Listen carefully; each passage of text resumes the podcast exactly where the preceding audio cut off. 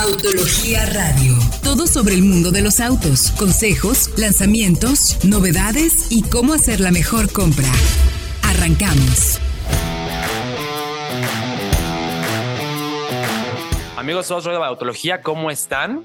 Tenemos hoy un programa más. Estoy acompañado de nuevo de Frank y Diego. Tenemos muchas informa mucha información, muchas novedades, pero primero, primero saludar. A ver, Diego, ¿qué andas por Guadalajara? ¿Cómo te va? Muy bien, muy bien. Como comentamos los, los programas pasados, parece que pues esto no se va a tener hasta que sean las fechas ya obligatorias de descanso. Así que, como siempre, mucha información, muchos lanzamientos todavía a estas alturas del año. Así que, pues aquí estamos a pie del cañón como tal. Y también, aquí en Ciudad de México conmigo, el buen Frank Velázquez. ¿Cómo estás? Hola, hola, saludos a todos, saludos Diego, saludos Fred, también a, a, nuestro productor, a todos nuestros radioescuchas. Como bien dicen, pues tenemos bastante información, ya casi cerrando el año, pero los lanzamientos y las novedades no paran. Sí, cerramos el año con lanzamientos, con anuncios. Van a ver, van a ver, porque de veras que hemos estado como locos los tres, me atrevo a decir. Ya por poquito más me toca el productor, también andar para arriba y para abajo. Este, pero a ver, empezamos Frank, platícanos. Eh, hubo por ahí una filtración que nos deja pues muy expectantes. ¿Cómo la ves? Sí, así es, mi querido Fred. Fue de hecho la mañana del martes que nuestros amigos de Mazda revelaron una imagen de lo que será la nueva CX90 que llegará en enero del 2023 y nos dieron una pequeña probadita pues de lo que será más o menos la parte trasera eh, de hecho, nos dijeron que el nuevo modelo tendrá una silueta audaz y también tendrá un nuevo nivel de refinamiento y sofisticación familiar. En la parte trasera, de hecho, recuerda un poco a las X5 y a la 50. Sí, y en sí. parte, pues también tiene la placa de identificación e-Skyjack y PHEV, lo cual, pues, la será una plug-in hybrid. Entonces, vamos a ver cómo llega en motorización, porque todavía no tenemos más información acerca de ello.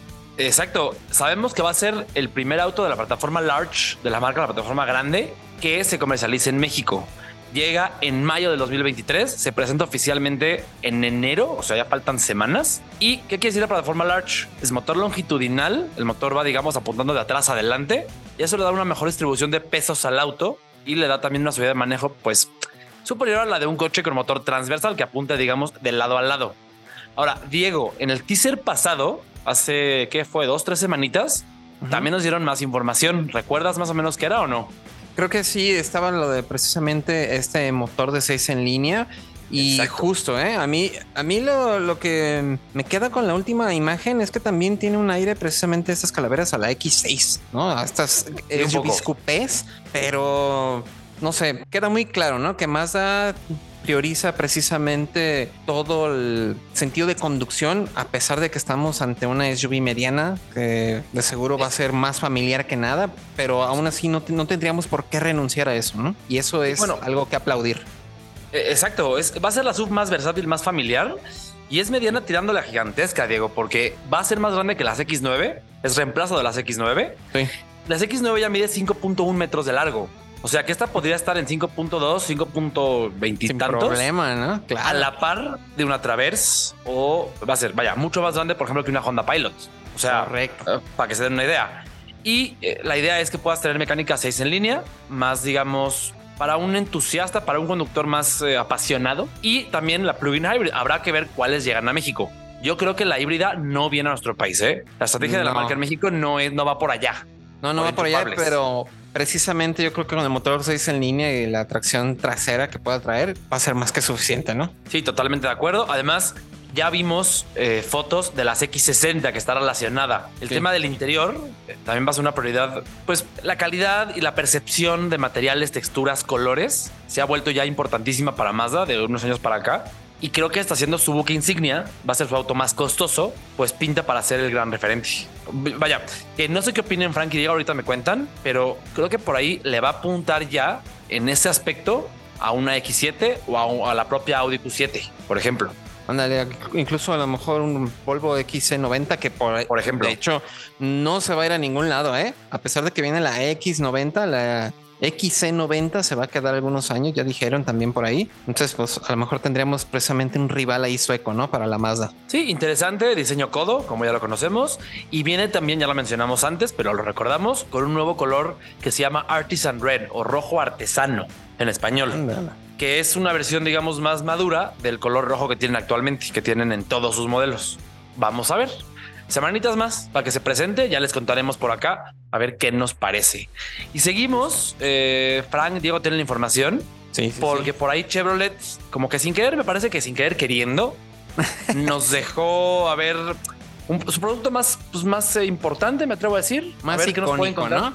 Sí, justo, justo, porque sí, así como si de filtración estamos hablando, el Corvette E-Ray, sí, el E-Ray, el híbrido que que tanto esperamos con esta octava generación, se filtró así como si nada en el configurador. Un, precisamente un usuario de, un foro de Mid Engine Corvette Forum este, estaba ahí jugando, como pues muchos de nosotros solemos hacerlo, este, configurando su coche ideal, y, y de repente salió, ah, caray, ¿qué es esto de E-Ray? Y se metió y pues tal cual, ¿eh? salieron los detalles del Corvette eléctrico y de tracción integral que tanto hemos esperado desde la llegada así tal cual de la octava generación. Es, electrificado, ¿no, Diego? Es eh, híbrido. Híbrido, exactamente. Sí. Porque aunque obviamente no hay muchos detalles, o sea, hay muchísimos colores, muchísimas opciones de rines, de interiores incluso. Hay detalles que sí este, revelan que a lo mejor como no iba a ser un plugin hybrid como se creía en, un principio, al menos no se nota el segundo puerto de carga en este vehículo, nada más está el del tapón de gasolina. Entonces todo apunta que el vehículo va a ser precisamente un híbrido. Pero lo interesante de toda esta composición es que pues sí va a tener el mismo V8 6.2 litros LT2 como el C8 regular, pero además con un motor eléctrico en el eje delantero para que el Deportivo tenga tracción integral por primera vez en su historia y hasta más de 600 caballos. ¿eh? Entonces, la verdad, pinta súper bien. Sí, y va a estar por ahí a la par, en potencia, al menos en aceleraciones, del Z06, que es un enfoque completamente distinto porque ese no es híbrido, es un motor especial de competición y es más un auto de pista. Interesante que tengamos dos Corvettes de la misma, el mismo nivel de potencia, digamos, cada uno con un enfoque tan diferente. Y lo más interesante todavía, mi querido Fred, es que pues todavía esperamos un Corvette arriba de esto, ¿no? Sí, que les va a llamar Sora. Sora por el, digamos, el creador. No es el creador, pero sí es el padre del Corvette. Él fue el que siempre tuvo la idea de poner al Corvette encima de todo y al nivel de los mejores deportivos europeos, italianos, ingleses, alemanes. Motor central, V8. Él fue el que tuvo la idea de un Corvette V8. Porque al principio el Corvette era seis cilindros, recordemos. Correcto. Y lo van a nombrar así en honor a, pues, al padre del Corvette, tal cual, con hasta mil caballos. Ya veremos más adelante, pero afortunadamente al Corvette le queda muchísima, muchísima vida por delante. Este, vamos, Diego, Frank, creo que ya no tenemos tiempo, pero vamos a música y volvemos con mucha más información. Porque por ahí Frank estuvo manejando, no, no manejó, pero estuvo en el inicio de producción de un modelo importante en México. Yo manejé otro modelo de MG. Se presentó un nuevo Aveo. Quédense con nosotros. Pueden enterarse toda la información de todos los temas que hablamos en nuestro programa a través de nuestras redes sociales o en el sitio de internet soloautos.mx diagonal noticias. No olviden seguirnos, ya saben que nos encuentran en Facebook, Instagram, Twitter, TikTok, ahí para que vean a Fred bailando o a Diego bailando, incluso a mí, en arroba soloautos autología o arroba soloautos. No olviden seguirnos, suscribirse, comentar, compartir para que nosotros sigamos llevándoles todas las noticias y toda la información acerca de este impresionante mundo de los autos. Correcto, mi estimado Frank. Y también recuerden que también tenemos el podcast en soloautos.mx en cualquiera de las plataformas donde también si apenas acaban de sintonizar y oigan yo quería saber un poco más de las X90 si hablamos de una Mazda X90 pues ya lo saben búsquenlo a través del podcast y van a tener toda la información en formato de audio. Así que suscríbanse. Sí, y este bloque, hablamos de, la de las X90, pero este bloque también tenemos un auto importantísimo para el mercado mexicano que ya se confirmó. Eh, es el Chevrolet Aveo 2024. Eh, la primera vez que llega este nombre con carrocería hatchback a nuestro país. Quiero, Diego, Frank, que contemos un poquito como toda la historia de este modelo, porque ya lo hemos visto en pruebas, camuflado. Lo vieron los dos, ¿verdad? Me parece que los dos estuvieron en algunos eventos donde apareció el coche rodando por el Estado de México, o me equivoco. Sí, a Frank, a Frank le tocó precisamente de ida y de vuelta. Le pusieron el hatch y de vuelta le pusieron el sedano al revés, no me acuerdo, pero sí le tocó verlos ahí en pruebas precisamente. Muy cerca del centro de desarrollo de General Motors, eh, alrededor de Toluca, Estado de México. Y eso fue el primer vistazo, no sabíamos qué era. Vimos un modelo, imaginamos que era General Motors por el tema de la zona, porque por ahí hacen ellos sus pruebas. Pero luego eh, nos encontramos con un inicio de producción, Diego, pues sospechoso, en China. Cuéntanos por qué. Correcto, porque pues este vehículo, como toda la estrategia precisamente de modelos actuales nuevos en nuestro país de, de Chevrolet, pues tiene una procedencia asiática. Y justo en un sitio pues, de aquellos lados presentaron el inicio de producción de la segunda generación del Baojun 300, 310C, perdón, el modelo hatchback, exclusivamente para exportar a México. Entonces, si eso no, nos dejaba claras las cosas, pues no creo que qué podría ser, ¿no? Tal cual. Como que, como que ya en ese momento supimos que venía un coche nuevo para México. Sí, no sé eh, por ya qué. Fue muy evidente. sí. Pero además, Frank fue muy curioso porque la marca no confirmaba nada. Lo seguíamos viendo en pruebas. A veces podíamos tomarle foto, a veces no, no había oportunidad porque es en, carretera. Pero luego te encontraste tú también al sedán, que habla de que la familia va a ser más grande de lo que pensamos. Así es, justamente en un viaje de lanzamiento me tocó ver ahí un, uno de estos modelos en su carrocería sedán y pues tuve la oportunidad de tomarle fotografías a este sí porque como mencionaba Diego al principio pues también encontré el hatch de regreso pero como en ese momento yo iba manejando pues no pude hacer mucho. Entonces pueden ir a ver las fotos a soloautos.mx diagonal noticias para que vean de qué auto hablamos. Y la verdad es que sí, muy curioso, muy interesante porque la marca no decía nada, no nos revelaban información hasta hace unos días que nos mandaron un pequeño adelanto y también pueden ir a ver ya las fotos en soloautos.mx diagonal noticias, pues con un diseño la verdad discreto, sí, enfocado obviamente pues al, al segmento de entrada, eh, con una parrilla dividida, tenemos incluso un diseño que me recuerda un poco al Sónico, no sé qué, qué opinan ustedes, Diego, Fred. Mm, ándale, sí, con rasgos precisamente geométricos, cuadrados, líneas bien marcadas. Entonces creo que sí va por ahí pero eso es algo de lo que va a tener de ventaja precisamente este modelo. Sí, va a ser subcompacto, pero no va a ser un citadino, ¿no? Como esperábamos, este, que, pudiera ser más pequeño, así como un gran item. No, es más bien un hatchback un poco más grande, como un March precisamente. Justo. Es justo la idea. Ahí va a tener mucha ventaja frente a sus competidores, tal cual.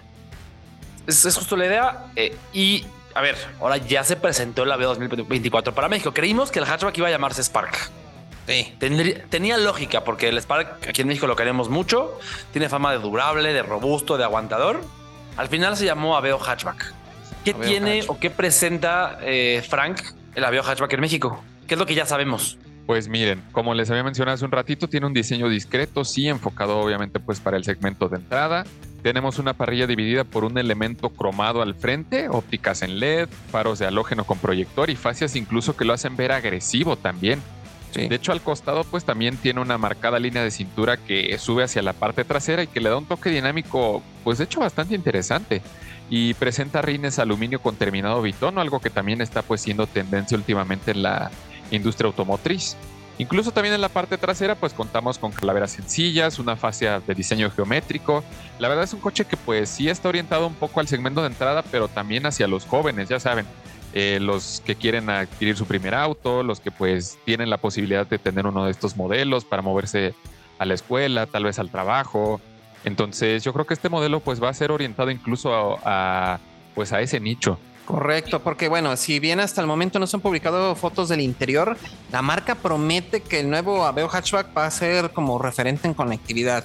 Así que por lo menos esperamos un sistema de entretenimiento con pantalla táctil de hasta 8 pulgadas, conectividad a las plataformas de Android y iOS y algo yo creo muy parecido a lo que ofrece precisamente su hermana, por decirlo de, algún modo, la Chevrolet Group que comparte también este origen y, pues todo, básicamente. Y desarrollo sí, completamente. Y sabes que también va a ser muy interesante ver el tema del espacio, que va a ser, bien dice que va a ser uno de los más amplios, pero además la seguridad. Sí. Porque ya anuncia General Motors que va a tener de serie en toda la gama, ojo, eh, seis bolsas de aire, que es, eh, pues vaya, en el segmento no es habitual, aunque es lo mínimo que podemos, que debemos exigir. No es común, con control de estabilidad y con sensores también traseros de estacionamiento. Ok, sí, sí. Seis bolsas de aire, frenos de disco en las cuatro ruedas también, ¿También? con ABS. Entonces es algo muy interesante. Sí, tiene, Diego, perdón te interrumpa, control de estabilidad, porque vi como me viste medio raro. La marca ya no, aunque no estaba en el comunicado, Ajá. no aparecía, la marca ya confirmó que se lo va a tener. Y eso es una cuestión también de regulación, porque ya en México de, serie va a ser obligatorio para todos los autos que lo tengan en 2025. Y GM se adelanta un año, lo va a tener como en el 2024. Híjole, y pues, ¿qué, podemos esperar precisamente en la mecánica? Pues yo creo que también, ¿no? Lo mismo que el motor de cuatro cilindros, 1.5 litros, ahí con transmisión manual de seis cambios automática CBT, ojalá así sea, pero tampoco se ha confirmado tal cual qué es lo que va a tener este, este pequeño subcompacto, que ni tan pequeño. No, ya lo sabemos más adelante. Falta todavía algunos, seguramente meses para que se presente ya oficialmente en México. Pero interesante que la marca ya lo tenga confirmado. Sabemos que será modelo 2024, pero que ya en el primer semestre de 2023, o sea, va a ser, digamos, un modelo temprano 2024. Y el tema del sedán, que seguramente llegará poquito después, ¿eh? No creo que tarde mucho más. Sí, no, no, y porque sabemos que en nuestro país siguen siendo bastante populares, ¿no? Los, sedanes, los vehículos con tres volúmenes precisamente, entonces es necesario que, que Chevrolet lo ofrezca tal cual como sedán y también, ¿eh? No, no, debe, no debe de tardar. Entonces, pues, ¿qué les parece si entre toda la expectativa que nos deja el nuevo, el nuevo Aveo, vamos a música? Porque aún así seguimos teniendo muchísima información en así a final de año. Entonces, recuerden también visitar el sitio soloautos.mx diagonal noticias, donde van a tener toda la información acerca del mundo de los autos junto con la mejor herramienta para comprar o vender su auto. Y vaya que vayan viendo si tienen un auto, vendiéndolo, anunciándolo, porque vienen cosas muy interesantes. Acá mi querido Frank le tocó ir precisamente a la planta de BMW en San Luis Potosí a ver el arranque de producción de uno de los coches, yo creo que más pasionales que podemos tener. Y es orgullosamente mexicano, no solamente porque se fabrica aquí, sino porque también el diseño, ya lo hemos comentado, es obra de un compatriota. ¿De qué auto estamos hablando, Frank? A ver, cuéntanos. Así es, mi querido Diego, mi querido Fred, pues estamos hablando nada más y nada menos que del BMW M2, el cual hizo oficial el arranque de su producción. Así es, porque híjole, como bien lo mencionas, manos mexicanas, diseñado por un mexicano, ¿qué más quieren? La verdad es que es un coche muy interesante que ya pudimos ver pues hace una semana. Eh, arrancó su producción en la planta de San Luis con el fin de que sea comercializado a nivel mundial. Así que nuestro producto llegará a manos de todo el mundo. Con esta noticia, de hecho, México se convierte en la cuarta sede a nivel mundial en producir este tipo de vehículos de la marca M, después de Múnich, Dingolfing y Spartanburg. Ahí perdonen un poco la pronunciación, pero pues así las... no, tú, perfecto. sí, sí, sí. Eh, de hecho, la producción del M2 es resultado de una inversión de mil millones de dólares en la planta por parte de la marca. Y aunado a esto, también los encargados de la manufactura y ensamble requieren una preparación especial para producir, vaya, el M2. Son parte de procesos que van desde la planeación hasta el lanzamiento de los vehículos. De hecho, pues los empleados que producen los modelos incluyen la realización de pruebas de dinámicas de manejo, adaptaciones en las estructuras de las áreas de carrocería y ensamble, eh, pues obviamente las cuales tienen que ver con el diseño exterior del modelo. Y además, eh, algo que también va a beneficiar al público mexicano y pues a los habitantes de San Luis Potosí es que habrá 500 empleos adicionales porque pretenden abrir un segundo turno de producción en abril del 2023. Así que, pues ahí por si quieren entrarle a la producción del M2, ya saben a dónde pueden acudir. Híjole, ahora bien. Súper bien. Sí, la verdad es que sí. O sea, a nosotros también nos gustaría, la verdad. Y justamente el día de lanzamiento llevaron tres modelos y de esos tres modelos los tres eran con caja manual. Obviamente no van a llegar a México, pero híjole, ah. qué gusto dio verlos, la verdad. Pueden ir a ver las fotos a solautos.mx diagonal noticias. Ahí pues encontramos un trío de fotos de los modelos. También encontramos el interior, la transmisión manual, obviamente pues el selector. Y ya entrando a temas de precios, pues ya saben, empieza en un millón seiscientos noventa mil pesos ahí para que si todavía les quedó algo de aguinaldo, vayan ahorrándolo para que lleven uno de estos modelos. Voy a, juntar los aguinaldos, los, aguinaldos de los próximos 30 años a ver si así, y no creo. Eh, pero entrando un poquito más en el auto, Frank, Diego, eh, el diseñador se llama José Casas, como decía Frank y Diego, mexicano, trabaja en Múnich, en Alemania, es, es digamos, el, es líder del departamento de diseño. Interesante porque además la planta de BMW en San Luis es modular, es decir, puede producir cualquier tipo de auto prácticamente de BMW. Entonces empezaron con el Serie 3, siguieron con el Serie 2 Coupé y ahora el M2. Pero lo interesante es que podrían agregar más adelante cualquier tipo de auto, desde un Serie 4, un X3, X4, un Serie 5.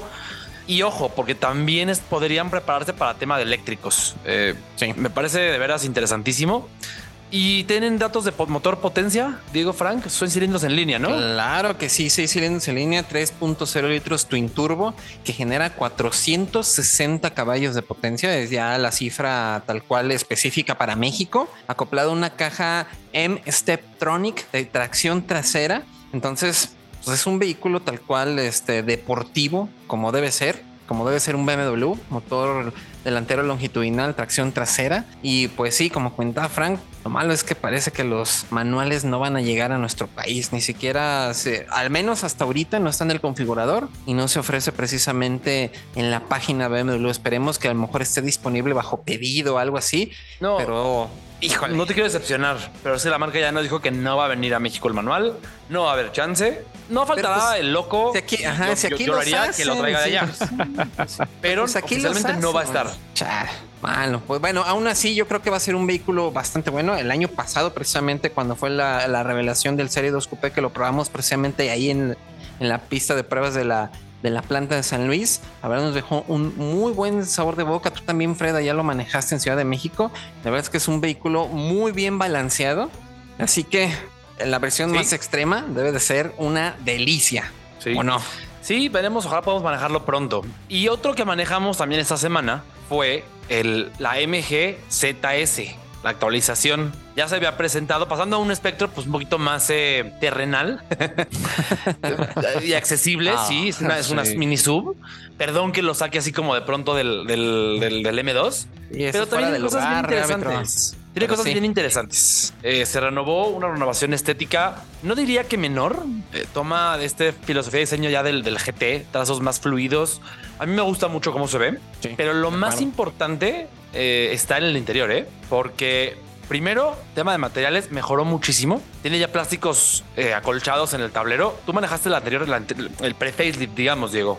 ¿Qué recuerdas de ese modelo? Pues precisamente como contamos la otra vez, sí era un vehículo, era bonito, ¿no? O sea, de hecho tenía un parecido mucho a, modelos de Mazda, pero sí se notaba precisamente incluso en la versión más equipada que era pues, un modelo económico, se le notaba precisamente el recorte de costos en algunos plásticos, en algunos ensambles, pero pues pintaba bien, pero creo que ahora el, modelo ya le hace justicia precisamente al que es el más popular de toda la gama de MG, ¿no? Aquí en nuestro país. Sí, es de los más vendidos. No, es el más vendido, si no me equivoco. Sí, según yo, pero, sí es el más vendido. Sí, Sí, eh, tiene otros cambios. Además del interior, ya recibe 6 volts de aire SP de serie, que no tenía anteriormente. Eso importantísimo. Y también temas mecánicos, porque platicamos con eh, el encargado de producto de MG, Josimar Hernández, que siempre nos cuenta, nos dice, tuvo además una recalibración en el eje posterior. Es un coche más firme, es un coche más, también más sofisticado, más refinado.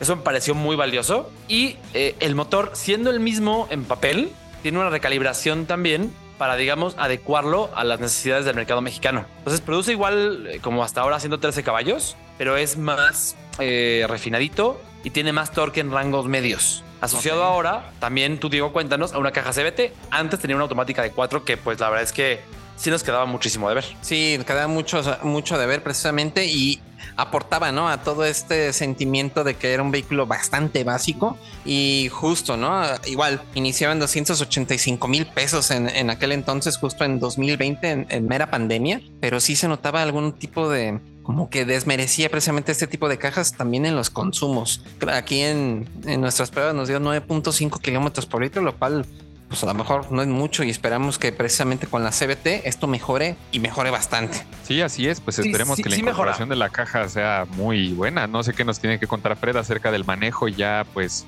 un poquito más acerca de la ruta que hicieron, mi querido Fred. Sí mejora muchísimo. Eh, también consumos. Digo, yo no sé cuánto consumí antes, pero tengo el dato de Diego y es mucho más eficiente, pero además el tema de la respuesta, porque al tener una CBT tienes, digamos, más de dónde escoger. Interesante porque la manejamos rumbo a Cuernavaca, subiendo por la Ciudad de México, llegamos hasta 3000 metros íbamos en el auto cuatro personas. Eh, obviamente pierde, o sea, no es explosiva para nada, pero se mueve bien. A velocidades de 90 a 100, se mueve bien. Me gustó eso. Me gustó especialmente a mí lo que más me, llamó la atención fue el tema del refinamiento, porque sí es un coche más silencioso que lo que recuerdo y también más, eh, la, marcha es más finita, es un coche más eh, que le crees, digamos, el precio. Sí, más elaborado en todos los aspectos, ¿no? Desde el ensamble hasta la calidad de marcha y también en el tema de equipo que ya hemos mencionado, ¿no? Ya tiene un nuevo sistema de infoentretenimiento, tenemos un cuadro de instrumentos digital que también es súper valiosísimo en este segmento, ¿no? La gente lo busca mucho. Sí, nueva pantalla digital, nueva pantalla touch también de 10.1 pulgadas,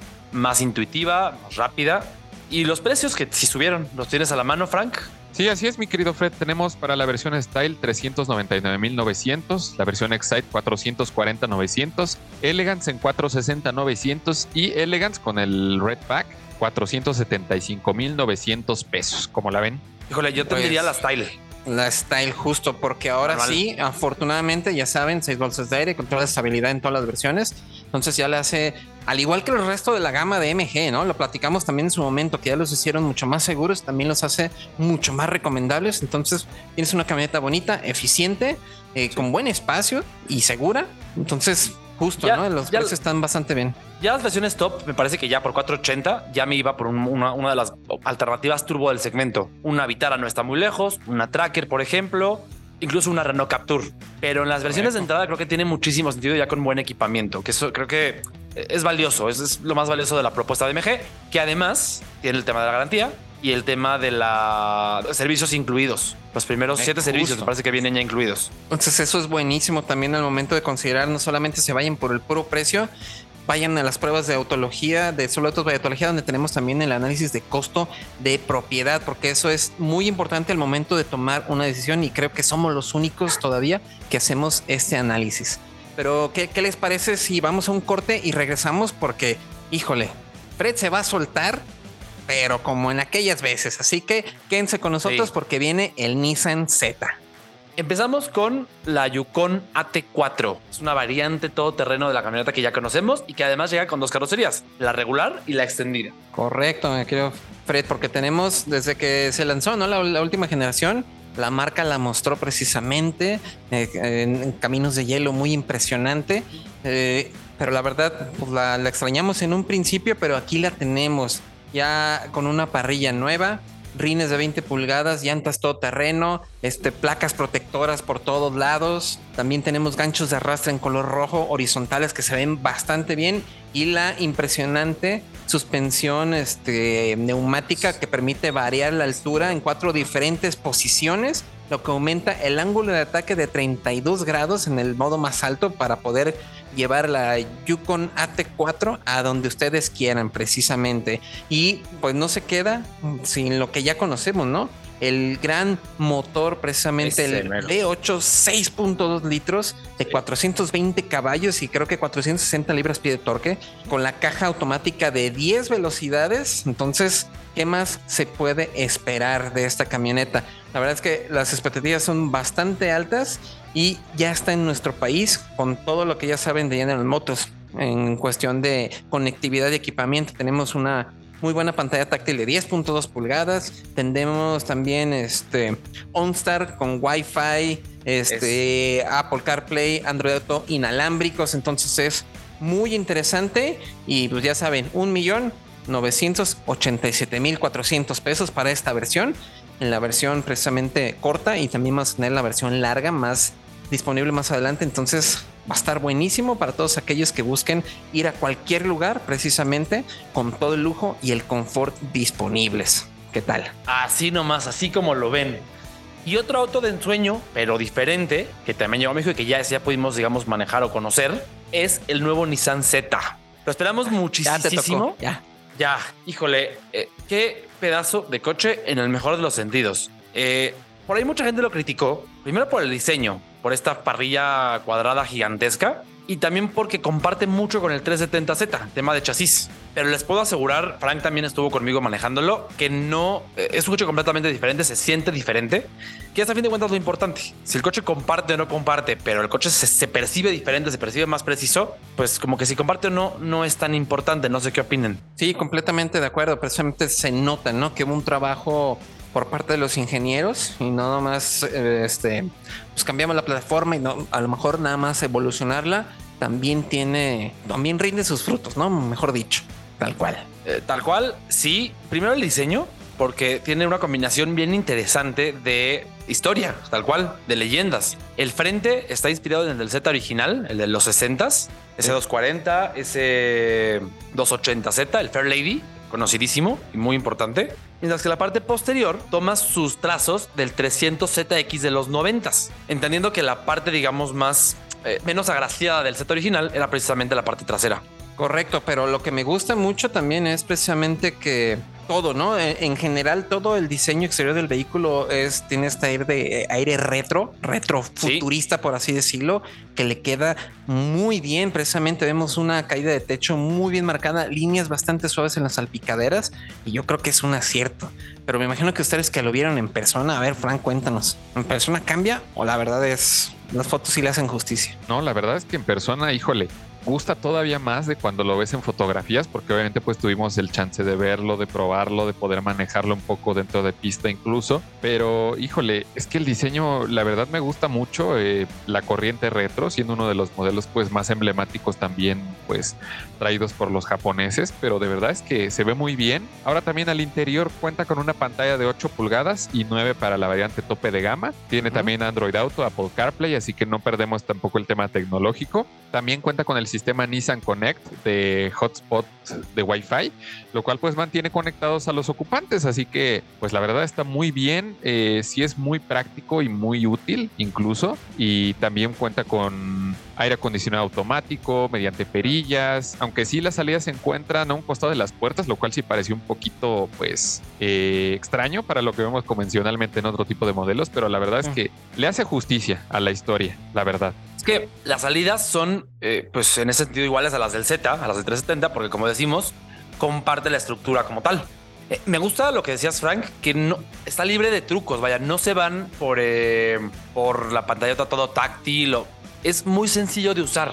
Tiene su pantalla normal, con botones, con perillas, de buenos gráficos, de buena respuesta. Tiene también su cuadro digital, de nuevo, buenos gráficos, fácil de leer, fácil de eh, manipular, digamos. Y tiene también lo que más me encantó, un solo modo de manejo, normal o sport, como debe ser. Sí. Porque nadie quiere un modo econ o un modo comfort en un deportivo, la verdad. De acuerdo, de acuerdo, sí, sí, sí. Y totalmente. fácil, el control de estabilidad no hay que navegar por menús y entrar y salir para desactivarlo. Lo desactivas sencillo con un solo botón al lado del volante es un deportivo, así tiene que ser. Correcto, entonces mantiene, ya vemos, ¿no? Es, es un vehículo muy bonito, con una estética retro también muy bien cuidada, con detalles de herencia de diferentes versiones, diferentes eh, partes de la historia del Z, que también es bastante enfocado hacia el conductor. Pero pues a ver, cuéntenme, ¿cómo se maneja? ¿Qué tal ese, ese motor V6 3.0 turbo? A ver. A ver, la verdad es que lo manejamos no mucho. El coche estuvo nada más en, ahí en off-road, que a que agradecemos, a quienes agradecemos siempre por prestarnos sus instalaciones para los videos y las pruebas, pero no pudimos sacarlo como tal de off-road porque todavía no tenía placas. Pero sí pudimos, digamos, ya un primer contacto que off-road tiene una explanada bien interesante para trazar curvas o para empezar a sentirlo.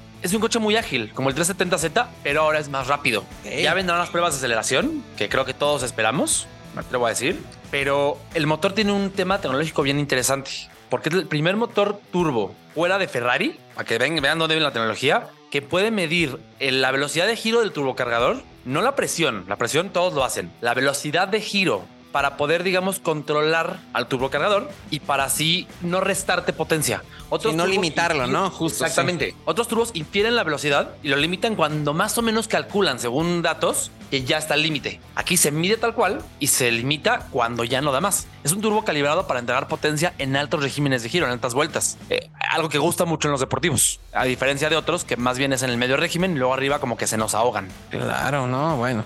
También otra de las grandes noticias es que sí está disponible la versión de transmisión manual, oye, sí está disponible. El que tuvimos Frank y yo aquí en México era el automático, Frank.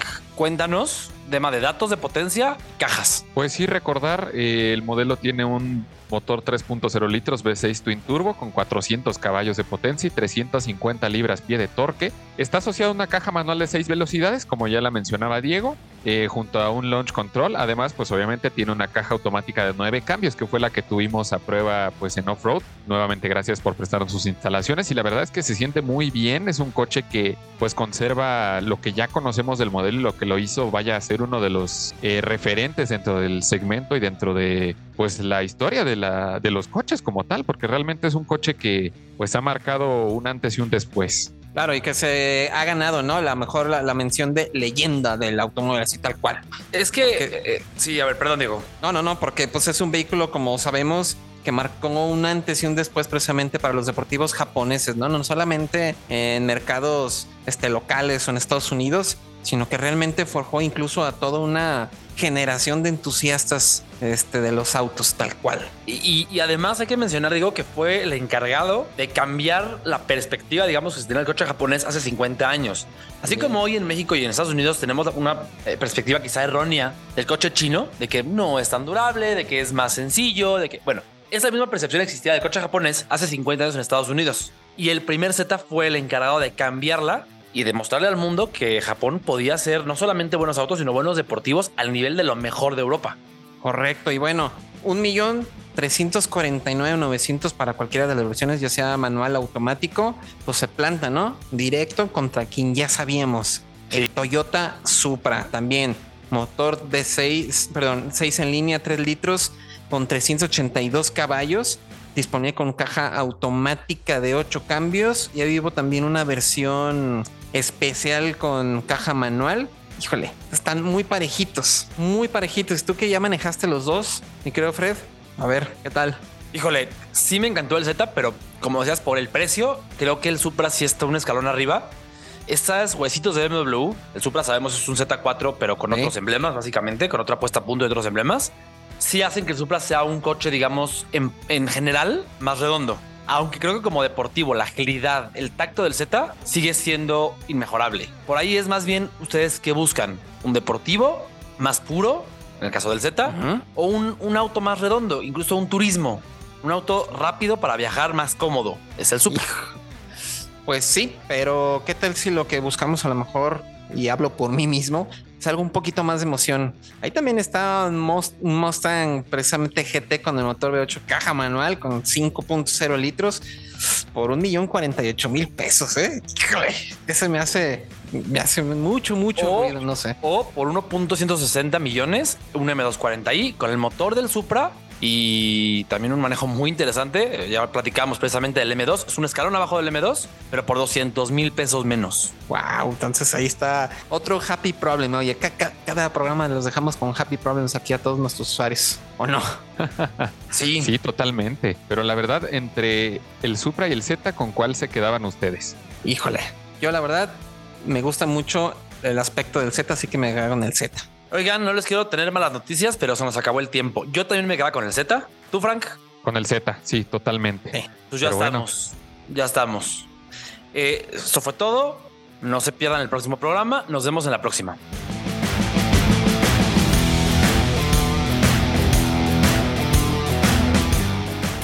Autología Radio. Entra a www.autologia.com.mx y mantente informado con los análisis más completos para tu próxima compra. Autología Radio.